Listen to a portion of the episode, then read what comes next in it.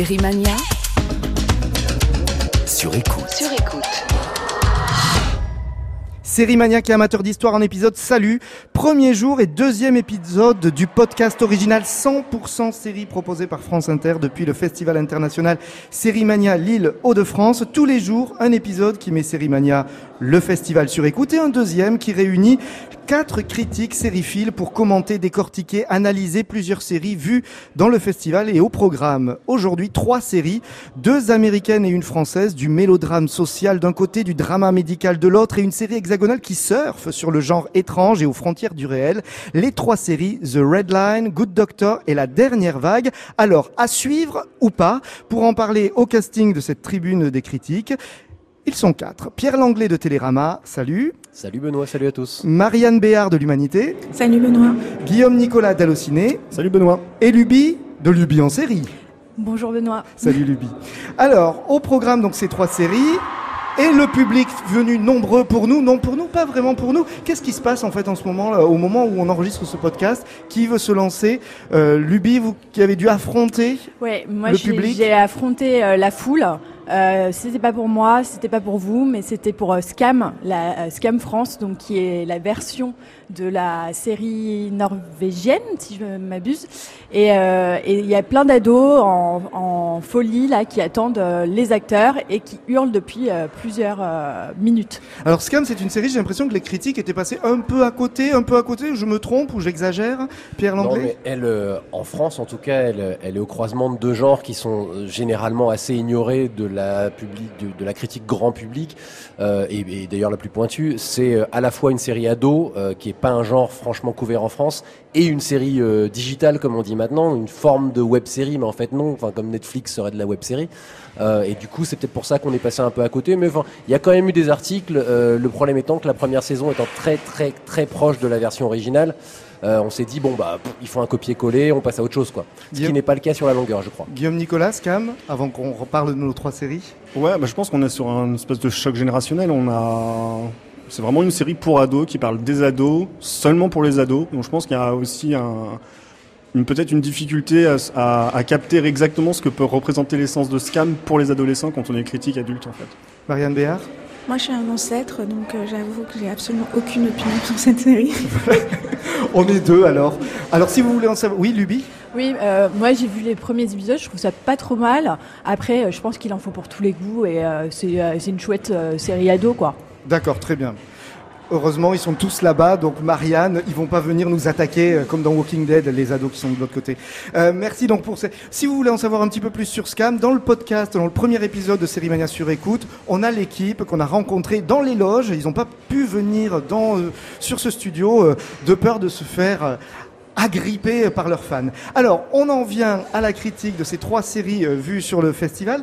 La première, The Red Line, donc une série américaine créée par Kathleen Parrish et Eric Weiss, produit par Ava DuVernay et Greg Berlanti. Euh, donc déjà, cette série on peut dire pour ceux qui connaissent un peu les séries, l'acteur principal le plus connu de la série, c'est Noah Weil ou Noah Wiley si vous voulez vous la ramener. C'est euh, donc Dou- euh, pas John Carter dans Urgence. Euh, c'est une série donc qui se passe à Chicago. C'est l'histoire en fait. Tout commence par le meurtre euh, d'un médecin afro-américain et homosexuel tué donc par un jeune policier blanc et donc son mari interprété donc par Noah Weil, Daniel Calder et euh, c- leur fille adoptive, euh, afro-américaine également, vont devoir euh, se bagarrer pour euh, que justice soit faite pour suite au meurtre donc du médecin et du mari et du père de, de cette fille donc Gira. Ah, si je puis me permettre, pas au meurtre, parce que c'est Oui. ça, le- c'est ça le problème, c'est que c'est un- une bavure policière Mhm. et que très vite je ne spoile pas grand-chose, donc on comprend que ça ne, ça ne sera pas qualifié de meurtre. Donc le problème, c'est comment justice peut-elle être faite dans, dans l'Amérique d'aujourd'hui où ce genre de cas, évidemment, euh, est, est familier de ceux qui ont suivi un petit peu la- l'actualité américaine depuis une dizaine d'années. Alors il y a bavure policière, mais quand même on peut presque penser de meurtre à tel point que euh, la façon dont c'est montré, certes c'est une bavure, mais après tout ce qui s'enchaîne, la façon dont c'est caché, au fait, la, la façon dont, dont ce médecin a été euh, euh, donc assassiné, euh, malgré tout, euh, c'est ce que c'est quand même le début de, de la série. Euh, Assassiné, ça supposerait qu'il y ait eu préméditation. oui. Donc Ah oui, voilà, c'est ça. meurtre, c'est. C'est ça qui va pas. Donc bavure. Donc cette bavure, alors au-delà de, de- du, du jeu des mots, comment vous avez euh, perçu dans un premier temps donc ce, cette série qui prend ce- un sujet à bras le corps, Luby? Alors, euh, moi, j'ai beaucoup aimé et euh, je trouve que ça, ça met dans l'ambiance de série mania. On va voir des séries de qualité. Ça vous montre une belle série. Alors, il y a certains qui vont dire que ça fait un peu larmoyant parce que c'est vrai qu'ils pleurent beaucoup. On a envie de pleurer aussi, mais euh, moi, j'ai trouvé ça assez fort et euh, j'ai trouvé que c'était une belle série et euh, franchement, j'ai envie de voir la suite. Guillaume Nicolas? Moi, le, le sujet est important, la série l'est un peu moins. Elle est un peu dépassée par son sujet par moment, elle est un peu trop chargée émotionnellement, ce qui fait que ça, ça nuit un peu au rapport qu'on pourrait avoir sur quelque chose de beaucoup plus profond, de beaucoup plus euh, représentateur de la, de, la, de la société américaine à ce moment-là, surtout de la partie afro-américaine. Et, euh, mais je trouve quand même que ça reste une série qui est assez importante à être euh, présente sur un network et pas uniquement sur, les, sur une série du câble. Parce que c'est vraiment un sujet qu'on verrait plus souvent sur une série du câble aujourd'hui. Donc parce que c'est une série qu'on va pouvoir voir aux États-Unis sur CBS. hein. Donc très très grande chaîne euh, en tête de la plupart des Pierre audiences. Mm. Euh, moi, je suis assez d'accord au début par rapport à ce qu'a dit Guillaume. Euh, ceci étant dit, j'ai un petit problème, c'est que je commence à être un peu fatigué des séries à sujet. C'est-à-dire qu'une série, c'est une histoire, c'est des personnages, c'est des émotions euh, sincères. C'est pas, euh, on a euh, la police qui vient me chercher là. Non, non, vous inquiétez pas, vous inquiétez pas. Euh, non, c'est- le problème c'est que Ils vont voir les ados c'est- de Scam. C'est un peu une, c'est un peu une série euh, à thème. C'est-à-dire qu'on nous impose des trucs. Alors oui, c'est extrêmement diversifié. Le moindre personnage, il y a de la représentation de la société américaine, mais il y a tout. Dans les deux épisodes qu'on a vus, il y en a pour tout le monde. Euh, si je voulais être euh, politiquement incorrect, je dirais ça fait série Benetton. C'est un petit peu fatigant. Ceci étant dit, j'aime beaucoup Noah Wiley qui a beaucoup de charisme, etc.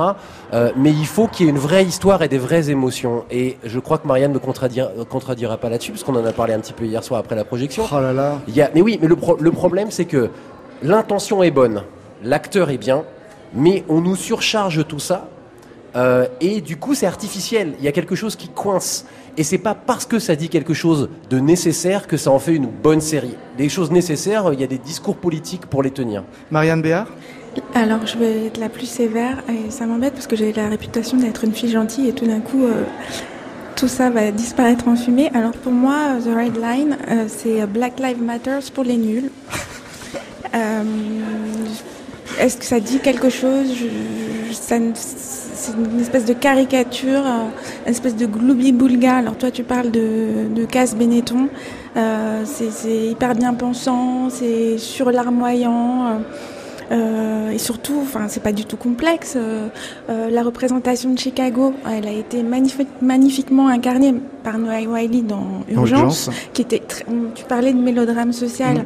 Urgence était hyper ancrée dans, dans les questions sociales et présentait un portrait de Chicago il y a 3000 ans, puisqu'on a 3000 ans, qui était beaucoup plus juste que celui qui est euh, brossé par The Red Line. Est-ce qu'il faut rappeler quand même que The Red Line, c'est la ligne de métro qui traverse Chicago, et donc que le prétexte de la série, c'est que tous les personnages habitent dans différents quartiers de, de socialement très différents de cette ligne, sauf qu'en fait c'est un prétexte parce qu'on comprend très vite qu'ils sont liés par d'autres choses que la ligne de métro. Oui, mais Et c'est surtout, une- ça n'en dit rien en fait, parce que Chicago, c'est quand même une ville dans l'histoire des Noirs américains qui est vraiment très fondamentale. C'est aussi la ville d'Obama. Oui, mais on y vient, mais avant Obama, c'est la ville où il y a eu le premier quotidien euh, afro-américain qui a été fondé. C'est une ville qui est fondamentale dans, le, dans la lutte des droits civiques. C'est la ville où la- la représentation de la femme noire est totalement scandaleuse dans cette série. La femme noire de pouvoir. Ouais. Comment, comment on peut la, la représenter comme ça après The Good Fight et The Good Wife? C'est pas possible. Ah, tu parles de Michelle Obama, mais c'est aussi la ville d'Oprah Winfrey.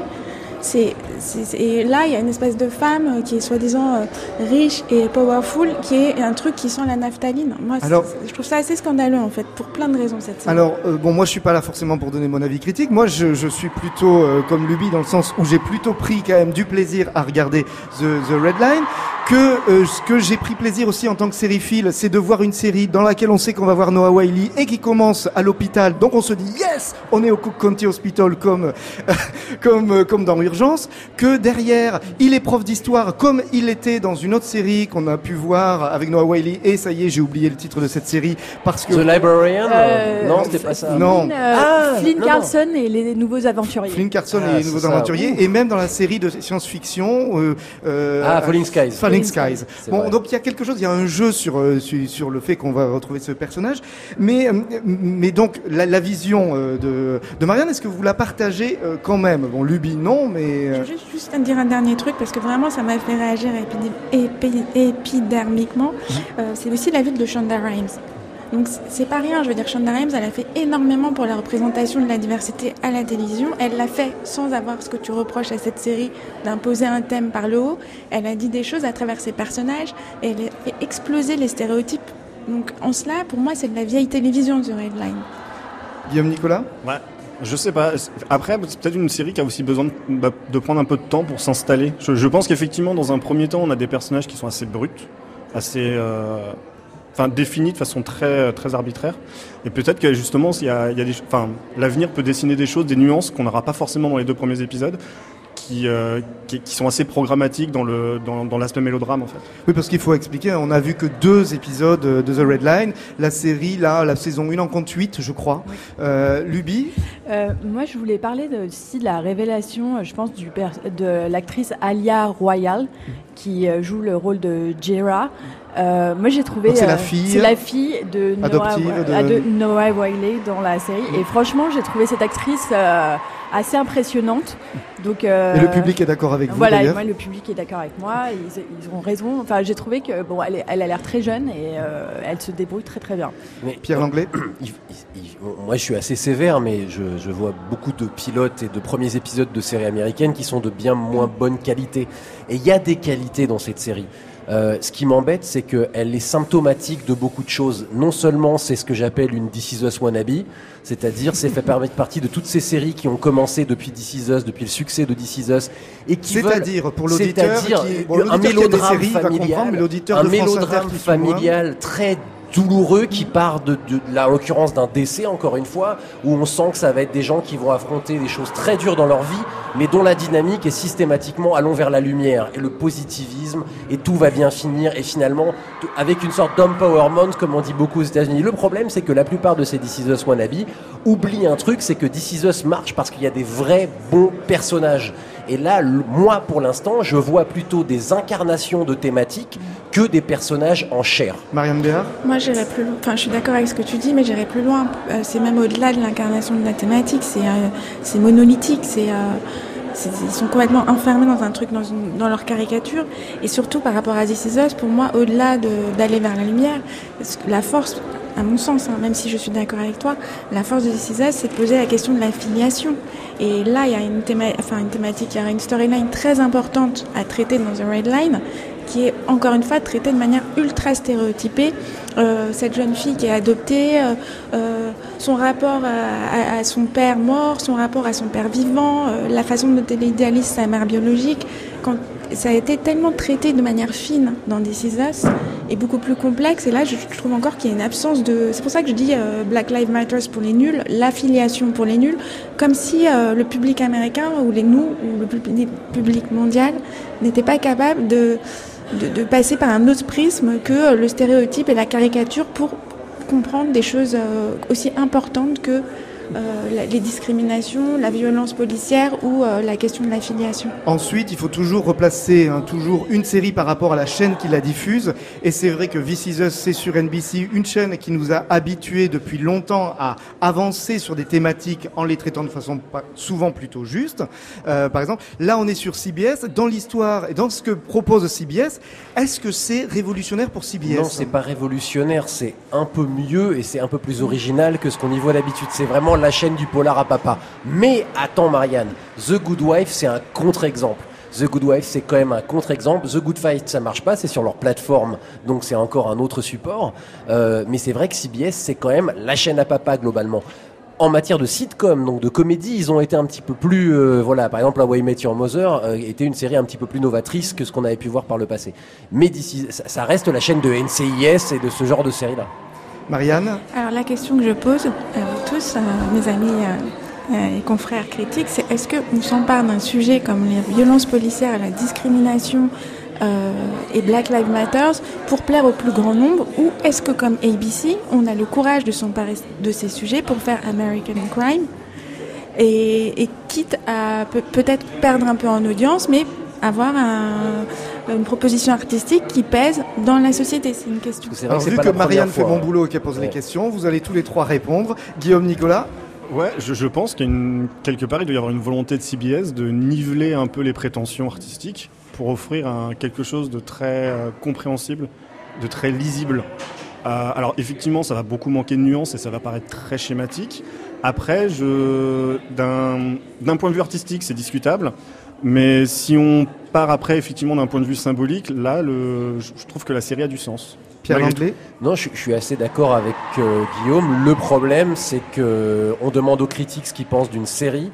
Encore une fois, j'en reviens à ce que je disais. Sans doute que ça peut faire évoluer les mentalités, c'est bien. Sauf que moi, ça me fatigue qu'on défende une série au nom de ce qu'elle défend politiquement. Euh, Il y a la politique pour ça. Les séries ne sont pas là que pour nous apprendre des choses sur la société. Luby? Euh, moi, je trouve que mes collègues sont très très sévères euh, sur The Red Line. Euh, moi, je suis comme vous, Benoît, j'ai bien aimé. Et euh, je, je suis assez On va créer d'accord. fan club. On va créer un fan club, je pense. Mais euh, je crois qu'il y a déjà un fan club de Noah Wiley, euh, Ouais, forcément. on y est aussi. hein. On y aussi. hein. Et, euh, et, euh, je suis assez d'accord avec ce qu'a dit Guillaume. euh, je trouve que ça, ça, ça, ça augmente le niveau, le niveau de, de CBS. Voilà, ça, ça change des NCIS, NCO qui sont un peu euh, faciles et tout ça. Là, c'est une proposition un peu plus intéressante, un peu plus élevée.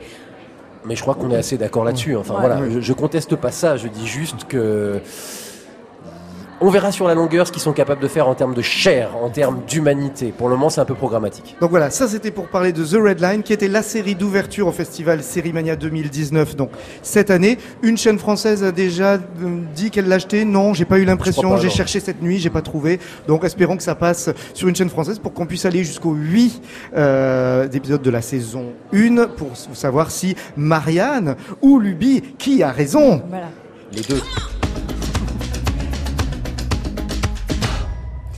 Deuxième série pour ce podcast original de À suivre ou pas dans Série Mania sur écoute, dont le podcast critique. Euh, une série qui est présentée aujourd'hui à Série Mania, enfin deux épisodes inédits de la saison 2 d'une série qui avait été montrée l'an dernier en avant-première ici pour les épisodes de la saison 1. Une série qui a fait un carton sur TF1 à la rentrée. Good Doctor ou The Good Doctor en fonction du pays. Si on est français, on dit quoi? Good Doctor, sans et le si, on, et si on est euh, américain, on dit The Good Doctor. The Good Doctor, c'est l'histoire donc de Sean Murphy, Freddie Highmore, qui a fait, qui a eu un succès fou hi- hier sur le tapis rouge à, à Sérimania. Euh, donc Freddie Highmore, on peut resituer le comédien qui Un est. britannique qui est en gros comédien depuis euh, le jour où il est venu sur Terre, hein, on va exagérer, mais qui est moi, je crois que je me- la première fois c'était Charlie et la chocolaterie de Tim Pareil. Burton évidemment, et puis ensuite euh, Bates Motel un peu plus tard. où Et il a été chez Luc Besson aussi. il a été chez Besson, mais alors je suis pas un grand fan des films de Besson, donc je vais avoir du mal à le, le, le Est-ce qu'il n'était pas dans Arthur et les Minimoys Ah c'est ça, d'accord. Ah, Voilà. Donc Sean Murphy qui est autiste, doté donc d'une grande intelligence, mais qui a beaucoup de difficultés à communiquer et qui est médecin. Euh, du coup, l'idée forcément de la série tient au départ de comment cet autiste qui peut pas communiquer et avec ses confrères et avec ses patients va-t-il pouvoir euh, va-t-il pouvoir travailler et apprendre euh, son métier? Luby. Qu'est-ce que tu penses globalement de Good Doctor? Alors, c'était juste pour dire Mm. aussi qu'il a le syndrome de ce qu'on appelle le savant, c'est-à-dire qu'il c'est quelqu'un de très très très très très très très intelligent, mais socialement, euh, bah, il, il a du mal avec les codes euh, classiques, donc il faut qu'il s'intègre. Euh, moi, je pense que c'est une une série efficace euh, dans le sens où euh, ça marche. Euh, Freddie Highmore a quand même un, capital sympathie assez important. On craque assez rapidement pour, euh, pour son personnage. Le pilote est efficace. Après, bon, c'est David Shore, c'est- c'est Alors, David Shore. qui a fait Doctor House. Et on sent que bah il refait Doctor House, sauf que là la pathologie, on va dire de son de son héros, c'est pas d'être euh, euh, désagréable, mais c'est d'être euh, d'être un, bah, un jeune autiste euh, avec, avec le syndrome du savant. Donc moi j'ai l'impression qu'il refait la même chose et euh, il part dans du plus ou moins procédural, un épisode, un cas médical, bon, bah c'est efficace, ça marche et puis voilà. hein. Guillaume Nicolas, vous avez été un des premiers en France à écrire un long papier sur cette série il y a un an quand elle a quand elle est arrivée aux États-Unis et vous étiez au, du moins au début de la série très admiratif. Ouais, et je suis toujours aussi enthousiaste. Je, j'étais un grand fan de, de David Shore sur House, et, euh, et je pense qu'il a, qu'il a vraiment fait un travail dans la continuité, c'est-à-dire qu'il se sert effectivement d'un personnage atypique pour questionner l'éthique médicale et comment cette éthique évolue en fonction des gens. Et, euh, et je crois qu'on a, il est très fort pour récupérer un prétexte et le développer sur la longueur. C'est-à-dire que pour House, le- l'idée de base, en fait, c'était de faire un Sherlock Holmes en médecine. C'est-à-dire qu'en fait, House, c'est pas une série médicale, c'est une série policière. Et je pense qu'avec euh, avec euh, The Good Doctor, il est capable de prendre un format coréen, qui est à la base d'une série coréenne, donc, et de l'adapter pour le pour toujours le faire entrer dans ses cases à lui et dans ses obsessions personnelles. C'est une vraie série d'auteur. Marianne Béard? Alors moi, euh, je sais pas, aujourd'hui j'ai un truc, euh, Julie et moi on n'est pas sur la même longueur d'onde. Je Euh, vous ai casté pour ça. Pour moi, The Good Doctor, c'est exactement tout ce que The Red Line n'est pas. Euh, et euh, je pense qu'il y a une huma- humanité incroyable dans cette série et euh, le qui fait sa force. En fait, on est là vraiment dans la fiction, euh, dans ce qu'elle a de plus fort. Euh, même si c'est mainstream, euh, on n'est pas dans Trémé parce que je sais que Pierre et moi on se rejoint, on a une passion pour cette série de Trémé, série de David d'auteurs, Simon. David Simon. euh, pardon. Et qui n'a rien à voir pour le qui coup rien avec. à voir. non mais on parle voilà. de l'humanité des D'accord. personnages. Juste sur l'humanité des personnages. et, ce, ce héros-là, son... il y a quand même un enjeu thématique qui est euh, la différence, euh, comment on la regarde, qu'est-ce qu'on en fait, est-ce qu'elle est acceptée, pourquoi elle est repoussée. Donc il y a quand même cette espèce de, de fil rouge dans cette série. Euh, mais alors, c'est par le prisme des personnages. Il y a- il y, a un truc qui est très, une formule qui est très connue des, des auteurs, c'est show don't tell. Et ben, je pense que The Red Line ne fait que télé, parce que c'est du franglais pourri. Oui, parce que là, il va falloir que vous, montre. vous traduisiez. Oui, Montre, ne dit pas. ne dit pas. Alors que euh, la force de The Good Doctor, pour moi, c'est qu'elle ne fait que, que, que faire ressentir en fait la question de la différence. Et même si c'est une série mainstream, on n'est pas du tout dans du câble ou dans voilà. Et bien à travers ce, ce type, on, on- on- on est en empathie, on, on est bousculé, on est questionné. Et donc euh, la fiction, la magie de la fiction peut opérer. Pierre Langlais Alors moi, je suis, je suis pas fan de la série non plus, mais en fait, euh, elle, elle m'a fait euh, ce que assez peu de séries grand public américaines euh, arrivent à faire, c'est-à-dire que j'ai vu le premier épisode et j'ai pas aimé parce que c'est bourré de flashbacks. Euh, c'est si rupeux, mais enfin ça dégouline par les trous de la tartine, mais c'est l'enfer. Et en fait, j'ai continué. Je me suis dit, ok, s'il y a des gens qui sont si enthousiastes, c'est qui. D'ailleurs, la critique américaine a été très partagée au début. Et j'ai continué. Je me suis dit, ok, j'ai dépassé ça. Pas le public américain en revanche. Oui, pas le public, mais Parce la que ça a critique. été un des gros hits. La, la critique euh, a été en partie d'accord avec moi, c'est-à-dire on dit oh là là mon dieu trop de guimauve, on n'en peut pas, Euh, ça, ça, ça me ça tue la série. Et puis le côté un peu Forrest Gump, euh, rôle à Oscar, euh, je surjoue le truc, etc. Sauf que en fait, non seulement le côté éthique qui est assez intéressant, en plus qui est porté notamment par Richard Schiff, qui est euh, ex à la Maison Blanche, super acteur, enfin qui pourrait jouer le dico, ça passerait très Et bien. qui joue le rôle donc du, père du père adoptif, adoptif et médecin, directeur de, l'hôpital. Voilà, qui est le, qui est vraiment le, le- la figure de, du sage, euh, voilà. Et puis en face de lui, il y a des gens qui sont un petit peu plus agités. Euh, et, et fur et à mesure, je me, je me suis laissé convaincre par l'intelligence de la série et son efficacité. Ceci étant dit, c'est très efficace, très classique. Ça réinvente pas la télévision, mais dans les trous de la tartine où coulait le sirop, c'est mis à couler autre chose de beaucoup plus intelligent. Et c'est à ce moment-là que je me suis dit, ok, voilà un divertissement de qualité. Je vais pas me ruer sur les épisodes, mais c'est un divertissement de qualité. Luby? Euh, je suis, je suis pas contre Marianne. hein. J'aime bien The Good, euh, The Good Doctor. hein. Euh, moi, je trouve que c'est une super série et Freddie Highmore est très bien et c'est efficace. Et je comprends que ça soit un hit et euh, voilà. Après, voilà, il y a un côté efficace. Et Freddy Highmore, justement, le jeu de Freddy Highmore, il est invité euh, d'honneur cette année à Sérimania. Il va y avoir une masterclass euh, cet après-midi au- autour de lui. Luby sera au premier rang avec son carnet à dédicace. Forcément. Voilà, et son appareil photo. Appareil photo, Voilà. euh, live stream. Plein de selfies comme hier. Voilà. Hier, c'était hallucinant. Il y avait même des selfies jusque dans la salle à l'intérieur hein, euh, de, de la salle du Nouveau Siècle. Tout le monde voulait être en, en photo avec Freddy Highmore. Le jeu de Freddy Highmore, est-ce que c'est vraiment euh, type donc Tom Hanks dans Forrest Gump, c'est-à-dire euh, il en fait des tonnes, mais ça va passer pour les Oscars, enfin pour les Emmy, ou pas Enfin voilà. Bah, je pense que ceux qui ont vu plus d'épisodes que moi, moi je suis pas allé au bout de la saison 1, j'ai vu les, les 9 dixièmes de la saison 1, je suis allé pas loin du bout, euh, sont, sans doute un point de vue plus arrêté. Euh, il s'en sort pas mal parce que c'est quand même extrêmement casse-gueule, mais je pense que c'est pas seulement de son fait à lui, c'est aussi l'écriture. Ceci étant dit, je préfère largement euh, Dr House moi personnellement, mais bon, ça c'est encore autre chose. Euh, c'est plus l'esprit de la série qui me plaisait plus.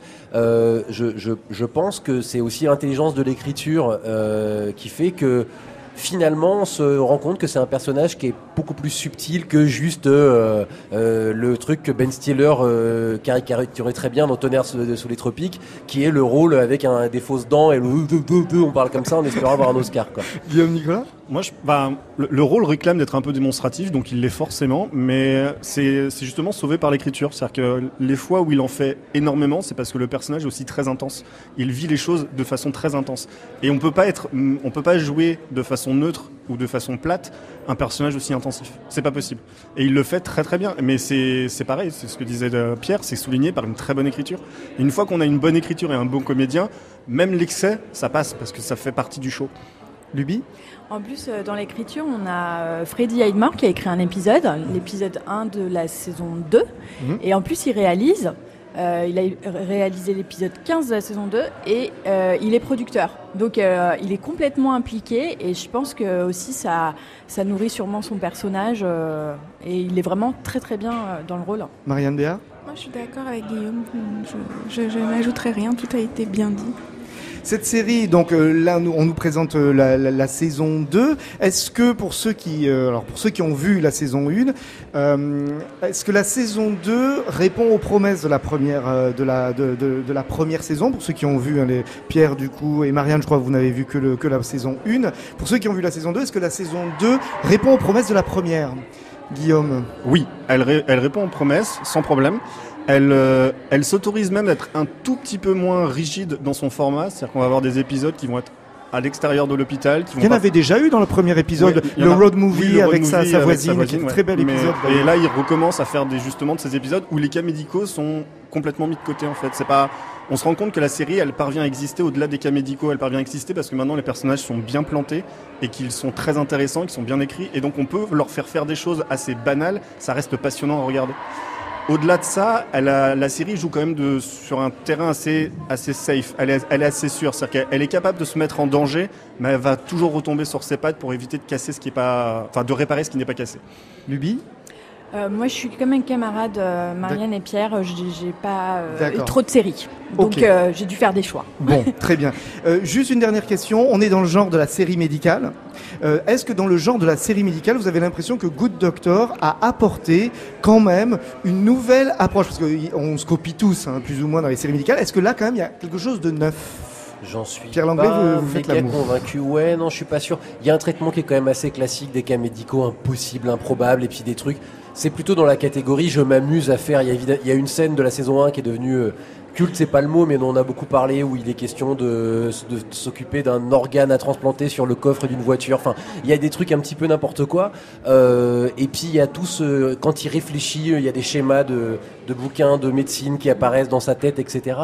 Euh, encore une fois, je pense que Guillaume est mieux euh, placé que nous pour dire, voilà, euh, je, pense que ça reprend des codes quand même assez familiaux. Non, ce qui, ce qui est plus intéressant, c'est le côté discussion éthique et le personnage lui-même qui a une approche assez particulière. Mais avec les patients, il y a quelque chose d'intéressant dans, dans Good Doctor, dans le rapport aux patients, qu'on avait peut-être moins vu dans, dans, dans, les séries, ou du moins qu'il y avait que dans les séries dans, médicales dans un genre, genre urgence ou Grey's Anatomy, où il y avait ça.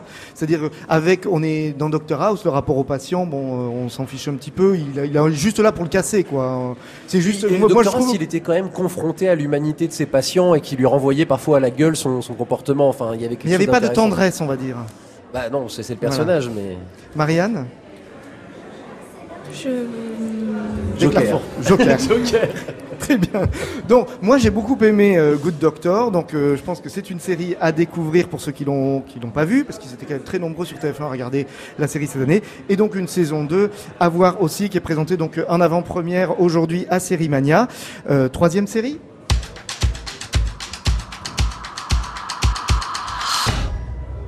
Et pour la troisième série, on va prendre un petit peu d'avance parce que la série dont on va parler, La Dernière Vague, série française en compétition française ici à Sérémia, sera présentée cet après-midi, euh, donc au moment où vous pourrez euh, nous podcaster, chers auditeurs. Euh, cette, cette série, c'est La Dernière Vague, donc en compétition française, l'histoire d'une compétition de surf donc dans les Landes Euh, la ville, c'est Brisant. Hein, le, le, le, nom de ville, c'est une ville fictive, hein, parce que hein, dans mon souvenir, moi qui suis allé souvent dans les Landes étant enfant, j'ai pas le souvenir d'avoir été à Brisant. Enfin voilà, une vague étrange, enfin du un nuage, nuage. étrange Ouais. qui va se rapprocher lentement euh, euh, de l'océan. La compétition de surf, des choses étranges. On est dans euh, hier quand euh, sur le, le- sur le tapis rouge euh, de Sérimania, c'est Charlotte Bloom euh, qui euh, disait que c'était euh, Lost à Mimizan ou je sais plus quoi ou Mais là, on est dans la catégorie, je vais continuer, on fait beaucoup d'anglicisme autour de cette table, je suis sûr que les auditeurs nous pardonneront, c'est le monde des séries, c'est comme ça. Je vais vous parler de This Is Us Wannabe tout à l'heure, donc Wannabe c'est voudrait être, quoi, voilà. Euh, là, c'est un Lost Wannabe, alors c'est un truc encore plus... Des, mais sauf qu'en France, on n'en a pas vu beaucoup. C'est ça qui est intéressant, série de France 2, euh, et euh, on a affaire à un genre qui est le genre fantastique, euh, qui est euh, un genre prétexte aussi, c'est-à-dire que c'est évidemment euh, un drame familial auquel on a affaire, enfin un drame familial pluriel, choral, avec un certain nombre de familles. Euh, et euh, l'événement marquant, c'est que ça spoile pas grand-chose. D'ailleurs, c'est dans le pitch hein, qui est sur les, les- les fiches, c'est que les surfeurs vont disparaître puis réapparaître. Voilà. Et qu'est-ce qui s'est passé pendant leur disparition? Classique, mais parmi les classiques, il y a eu plein de séries qui ont joué ce truc. Où sont-ils allés? Que leur est-il arrivé? Pourquoi sont-ils devenus un petit peu différents? Pourquoi ils reviennent? Et pourquoi ils reviennent? Donc euh, on peut penser par exemple aux 4400 dans notre jeunesse euh, et à ce genre de Manifeste, la série euh, oui, voilà, présentée et, aussi et- à Série Mania, et série d'autres séries comme ça. Et donc maintenant, la question, c'est qu'est-ce qu'on en fait, sachant qu'on est en France? Est-ce qu'on a les moyens techniques et la qualité d'écriture pour concurrencer ce genre de série-là? Eh ben, je pense qu'on est là pour en discuter. Lubie en série? Euh, en fait, moi, j'ai trouvé que euh, j'ai pensé plus aux revenants qu'à Lost. Alors, Mhm. étrangement, euh, j'ai en fait même dans le traitement, j'ai j'ai retrouvé, enfin un peu l'atmosphère des, rev- des revenants. Je sais pas pourquoi ça m'a ça m'a frappé. Mais il y a une thématique assez Ouais, proche voilà, finalement. a- Ils disparaissent, ils, re- ils, re- Ils ils reviennent. disparaissent, ils reviennent et tout, tout de suite. Hein. Bon, c'est assez ils- rapide. hein, mais- Ils reviennent en plus avec des choses bizarres, comme le petit Thomas qui a les yeux bleus. On ne sait pas Mhm. pourquoi. Mhm. Et euh, voilà. Et en fait, euh, moi, je trouve que c'est ambitieux euh, pour pour la France de faire une série comme ça. Je trouve que c'est assez intéressant. En plus, c'est Quai Production qui fait ça, et j'avoue que eux, ils ont le vent en poupe. Ils ont fait, ils ont participé à Il Miracolo, ils font Baron Noir, ils font franchement des, des séries qui sont plutôt bonnes, à part Kim Kong qui était voilà à discuter. Et je trouve Mais qui euh, était une vraie proposition une par vraie ailleurs. proposition, une vraie proposition, voilà. Après, on aime ou on n'aime pas, mais une vraie proposition. Donc série Donc, euh, avec euh, Jonathan Lambert. Voilà, euh, Jonathan Lambert euh, sur Arte. Et je, je trouve qu'il y a une vraie proposition. Après, c'est sur France Télé. Est-ce que le public de France Télé va y répondre euh, positivement? Je l'espère, parce que ça change un peu de, de certains euh, polars classiques euh, qu'on voit trop souvent sur France Télé. Guillaume Nicolas? J'étais assez enthousiasmé par le. prom- J'ai vu que le premier épisode, j'étais assez enthousiasmé par le premier épisode. En termes de présentation de personnages, c'était très malin, c'était très bien fait, c'est dynamique. Le, le fait de recentrer justement tous ces personnages sur la plage euh, pour la compétition, ça permet effectivement de, de, de pouvoir les, les croquer assez, assez rapidement. Après, la proposition du fantastique, elle m'intéresse moins que sur l'allégorie qu'elle va essayer de développer autour de l'écologie. Parce que ça, pour le coup, on le voit pas souvent à la télévision. Et euh, alors que c'est un, un thème très actuel, on en parle maintenant énormément, c'est très important. Pour le coup, un vrai sujet pour revenir aux séries voilà. à sujet. Un vrai sujet. Elle le fait de manière allégorique en passant par le fantastique. C'est plutôt malin parce que ça évite justement le côté euh, film à thèse, enfin série à thèse pour le coup. Et, euh, et ça, moi, ça m'intéresse d'avoir une, une fiction française en prise avec l'actualité, mais une vraie actualité contemporaine. C'est-à-dire qu'on a des fois l'impression d'avoir trop de séries françaises dé- déconnectées de notre réalité. Mm. Là, on a, on a un sujet qui est fort et qui peut être traité de manière intelligente. Marianne Béard. Et puis on est tout de suite sur les personnages et euh, je pense que c'est la force de la réalisation de Rodolphe Tissot qu'on a déjà vu sur euh, Ainsi Arte so- avec soit-il. Ainsi soit-il. Euh, je trouve que c'est bien, la photo est belle. euh, Enfin, il y, a y un travail euh, une- sur la direc- direction artistique qui est assez rare en fait euh, euh, sur, à France Télévisions. Euh, donc euh, moi j'ai un peu envie de me laisser emporter par cette vague. Pierre Langlais? Euh, non, non, moi aussi, je suis plutôt enthousiaste. Alors après, il y a des petits problèmes d'interprétation, c'est inégal. Euh, et du coup aussi, certains dialogues un peu trop explicatifs, c'est-à-dire qu'ils n'arrivent pas complètement... Ça me fait penser, moi, d'un point de vue qualitatif, mais c'est un compliment à ce qu'ont pu faire à- Hervé Admar et Marc Herpoux, c'est-à-dire qu'il y a une vraie proposition esthétique au niveau des personnages, au niveau d'une histoire qui est intrigante, euh, avec parfois euh, bah, les contraintes du, de, de, de, de France Télévisions ou de TF1, c'est-à-dire de, de devoir surexpliquer certaines choses qui sont pas nécessaires. Ceci étant dit, d'ailleurs, Marie Dompnier, on l'a découvert dans, Dans Les Témoins. voilà, qui était une série d'Ed- d'Hervé Edmar et Marc Herpoux.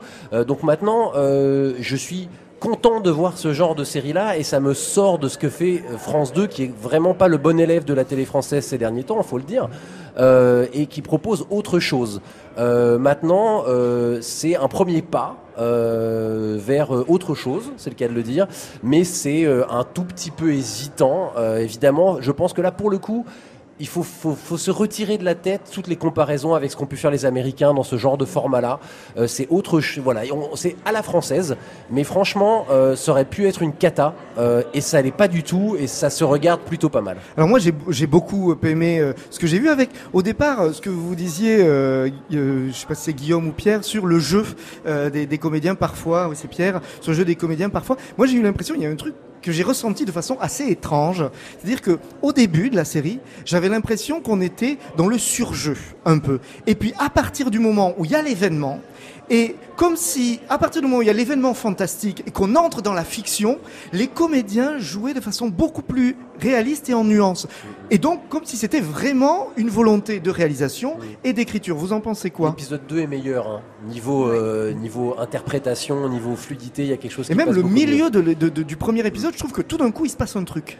Je, Luby je- je suis assez d'accord euh, avec vous, Benoît, euh, sur euh, ce côté. dès que l'événement apparaît, il y a, ouais, les, les comédiens sont plus plus impliqués, euh, surjouent moins. Et, euh, et c'est bien. euh, On, on retrouve aussi des têtes euh, qu'on qu'on connaît comme Marie Dompierre et tout ça. Mais euh, il y a aussi l'acteur qui joue Ben.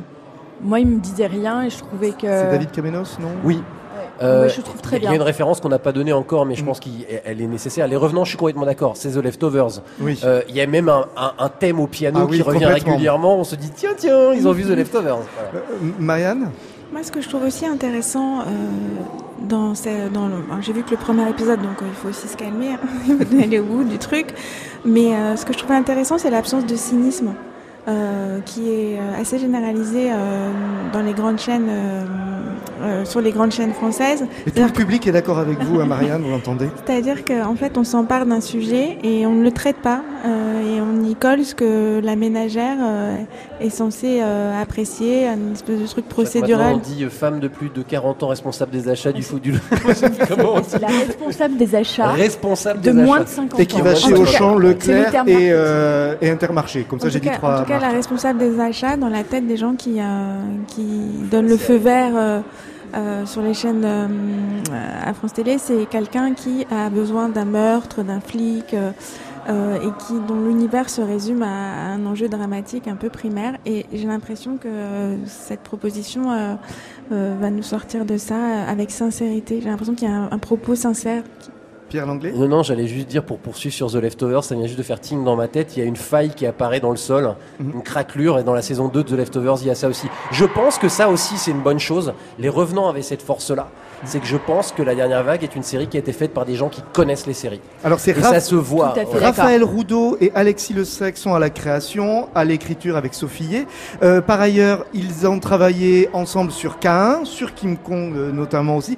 Pour, euh, pour ce qui est de Alexis Le Sec, je crois, Virage Nord, c'est Raphaël Roudot qui a travaillé aussi sur Virage Nord. Donc c'était chaque fois quand même des propositions intéressantes, toutes ces séries. Donc euh, là, on sent que c'est vraiment des vrais amateurs. euh, Mais ça se sent un truc, je, je veux pas taper gratuitement sur France Télévisions, hein. mais à mon avis, si on leur avait... Je, je ne les connais pas, je n'ai pas discuté avec eux, mais c'est le genre de série où on sent que il y a, il y a une forme d'obligation de de- d'arrondir les angles, de de, de, faire bah, de faire d'auto-censure ou de censure tout court, je sais pas, mais en gros de faire en sorte que ça soit attention, faut bien comprendre. Alors, à la fois, je peux comprendre que ça soit nécessaire pour toucher le plus large public, mais en même temps, c'est un truc que je répète en boucle, je pense pas que les téléspectateurs soient des abrutis, et on pourrait se permettre de lâcher un tout petit peu plus la bride, c'est ce que fait Arte, c'est ce que fait Canal, ok, pas les mêmes audiences, ça peut se comprendre, mais je pense que la dernière vague aurait pu être une super série si elle n'avait pas cette obligation d'être un petit peu plus explicative, etc. Guillaume Nicolas. Oui, je- ouais, je pense que ça, je pense que c'est une volonté de France 2. On l'avait vu, euh, on l'avait vu avec Hervé Admar et Marc Herpo justement, c'est quand ils font, euh, quand ils font au-delà des murs sur Arte, qui est une, qui est un exercice de style complètement allégorique. qui pour le coup raconte quasiment rien mais dit beaucoup de choses. Euh, à côté de ça, effectivement, quand ils font les témoins, on est vraiment dans les dans, dans la surexplication. Les, les enjeux sont très vite posés, sont très vite identifiés. C'est Et On en revient presque, on en revient presque au dé- début de cette émission où on parlait de, de The Red Line. Mm. C'est c'est ça le problème. C'est en fait, est-ce que pour qu'une œuvre qui a des choses intéressantes à dire à un public le plus large possible, il faut absolument qu'il y ait un peu cette lourdeur de je t'explique, petit téléspectateur, je ne pense pas. Mais bon, Et à la fois dans l'exemple cité à l'instant par Guillaume de euh, Marc Herpoux euh, et Hervé Admar sur les témoins, les témoins comme au-delà des murs, dans les deux cas, c'est deux vraies propositions, deux fortes propositions qui correspondent aux chaînes qui les diffusent. Et en l'occurrence, moi, je, suis, je pense que la dernière vague, c'est une vraie belle et forte proposition pour France 2. Quand on regarde de façon plus globale les séries que défend, que défend la chaîne.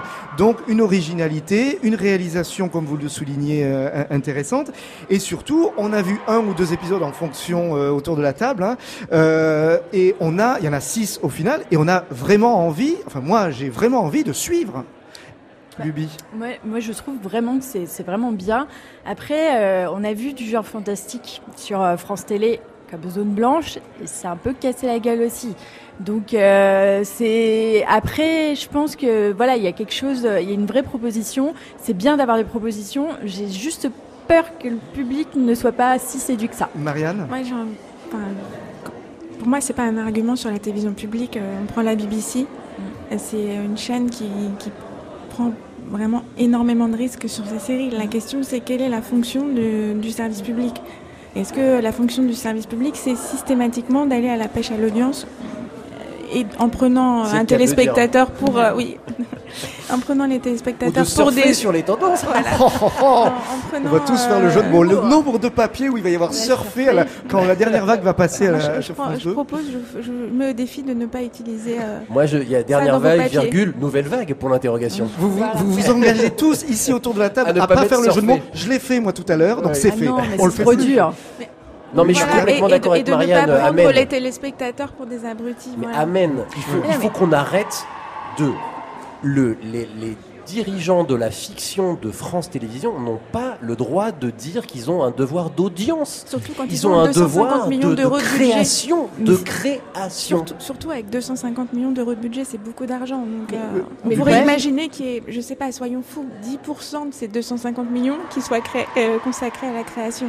Luby. Mais pourtant, c'est ce qu'on leur demande et, c'est- et malheureusement, Qui c'est leur qui demande? Bah, en tout cas, moi, c'est ce que, Il n'y a ce pas que de j'entends, c'est que. le soir, il n'y a pas y a- besoin de faire non, mais je suis, je suis d'accord, mais il y a, il y a un défi, on demande à faire de l'audience. euh, c'est, c'est- ça a été dit euh, plusieurs fois. il Ben, nous, on est là pour dire que c'est pas une bonne idée. Mais après, je trouve que c'est, je dis pas que c'est une bonne idée. Mais c'est, je pense que dans, dans ce problème, c'est que à la course à l'audience, bah, du coup, euh, on perd Elle en est perdue d'avance, la course à l'audience, en plus avec les plateformes et tout. Ah, mais je suis Dans d'accord. 10 ans, là, on- enfin même pas dans 10 ans, maintenant en fait, elle est perdue d'avance. Donc qu'est-ce qu'on veut? Est-ce qu'on veut que notre service public, on paye notre redevance parce Ouais. qu'on se dit on veut des trucs de qualité? Alors après, est-ce que c'est du, du parisianisme bobo parigo euh, téléramesque. J'en sais rien. Je, je Mais C'est un pas. peu ce que vous êtes, moi, Pierre. moi, je, suis tout à fait d'accord avec, J'ai mis une euh, chemise à avec carreaux Pierre. quand même. Je suis tout à fait d'accord avec Pierre. Après, c'est triste, mais c'est comme ça. Marianne? Pour aller dans cette, euh, pour continuer sur cette histoire d'audience, euh, ABC euh, a cartonné avec Grey's Anatomy. Donc, euh, et pourtant, à- à- d'un point de vue rationnel, si, euh, imaginons, soyons fous, qu'il y avait un décideur de France Télé qui soit à à cette époque-là, personne n'aurait donné le feu vert à cette série. Mais Parce qu'elle allait dans, elle, elle- elle empruntait tous les sens interdits. Donc il n'y a même pas une corrélation en fait entre l'audace et l'audience. Il faut arrêter de véhiculer cette idée que quelque chose d'audacieux ne- n'est pas capable. Les gens ne sont pas tous des abrutis en France. Ah, à- et à la fois, vous, euh, Marianne, vous comparez avec Grey's Anatomy et ABC, avec une histoire de fiction bien particulière. Et je pense que quand Grey's Anatomy arrive sur ABC, elle arrive pour les critiques américains quand même avec des grosses ficelles de télévision type ABC. Donc au fond, moi je pense que la, la dernière vague arrive sur France 2 avec un vrai courage par rapport à ce qui est de toute façon euh, proposé. Pierre, Sauf pour que ça finir. devrait pas être un vrai courage. C'est-à-dire que ça devrait être normal. Et ça devrait même être, vu qu'en plus c'est dans un genre qui est quand même très identifié maintenant, on a parlé de Lost, on a parlé de plein d'autres séries, de Revenants, etc. Le public français, c'est ça le problème, c'est que le public français ça fait longtemps qu'il est éduqué. Ça fait plus de 15 ans qu'on s'excite là tous. Et ça fait plus de 15 ans qu'il y a des séries américaines qui sont visibles partout. Maintenant, en plus, avec Netflix, je t'en parle même pas. Donc, il y a un moment où il faut qu'on arrête de dire que le public français n'est pas éduqué. D'autant qu'on s'acharne à l'éduquer, que la télé le fait. Et en fait, c'est en chaque fois en retournant en disant Ah, le phénomène des séries, quand même, pourquoi les gens sont tous accros? Il faut qu'on arrête parce qu'en fait, on fait du sur place. Faut avancer. Faut C'est- prendre la c'est- vague. C'est c'est un autre débat, on en parlera peut-être d'ici la fin de la semaine. Luby, pour finir Euh, moi, je suis tout à fait d'accord avec vous, avec Marianne et Pierre. hein. Je préfère la créativité. Après, je, je sais ce qui se dit au niveau des chaînes, et malheureusement, c'est euh, il y a une course à l'audience. Après, euh, est-ce que c'est c'est c'est justifié tout ça? Je suis pas tout à fait d'accord, mais bon, voilà. Mais euh, j'espère, j'espère vraiment que la dernière vague sera un succès et que euh, et que c'est une belle proposition. Guillaume, tu n'as pas eu droit à ton dernier Oui. mot? Bah, moi, je suis en fait je suis pour une, vraiment une télévision publique plurielle, c'est-à-dire que des- des- une télévision qui est capable de, aussi bien de faire des séries audacieuses, type euh, La Dernière Vague, que des choses beaucoup plus, euh, beaucoup plus calibrées, du style Shérif, par Mhm. exemple. Je, moi, je milite, je, je- je suis un gros consommateur de télévision de network américain, c'est mon dada. Mhm. Et, euh, et dans ces produits, c'est des choses qu'on regarde un petit peu avec dédain, il y, a, il y a toujours des choses très intéressantes qui s'y développent. Et moi, j'aime, je voudrais qu'effectivement, France 2 peut- peut- ne ressemble peut-être pas à, BB à la BBC, mais peut-être ressemble à NBC. C'est-à-dire qu'elle fait avancer les networks dans le bon sens, en proposant justement d'aller un tout petit peu plus loin. Elle va pas trop loin, elle va juste un tout petit peu plus loin. Et c'est ce que, intéressant. et c'est ce que la, la dernière vague, je pense, est en train de, Complètement d'accord. de, de, de lancer aussi là. Donc présenter la dernière vague sur euh, à Sérimania ce soir à, à 18h30, au moment où vous pourrez nous écouter avec ce podcast. Merci à tous les quatre d'avoir participé à ce premier débat critique de Sérimania sur écoute. Pierre Langlais de Télérama, Marianne Béard de l'Humanité, Luby en série 2, Luby en série, Euh, et c'est facile, et Guillaume Nicolas d'Allociné. Merci donc à vous quatre. Dans le prochain épisode, on parlera critique, hein, je dis. On parlera d'une série israélienne et de séries anglaises en costume ou pas. Le podcast original 100% série, c'est à suivre évidemment tout le temps. Critique et actualité du festival. Écoutez, likez, partagez. On a le temps. Demain nous appartient.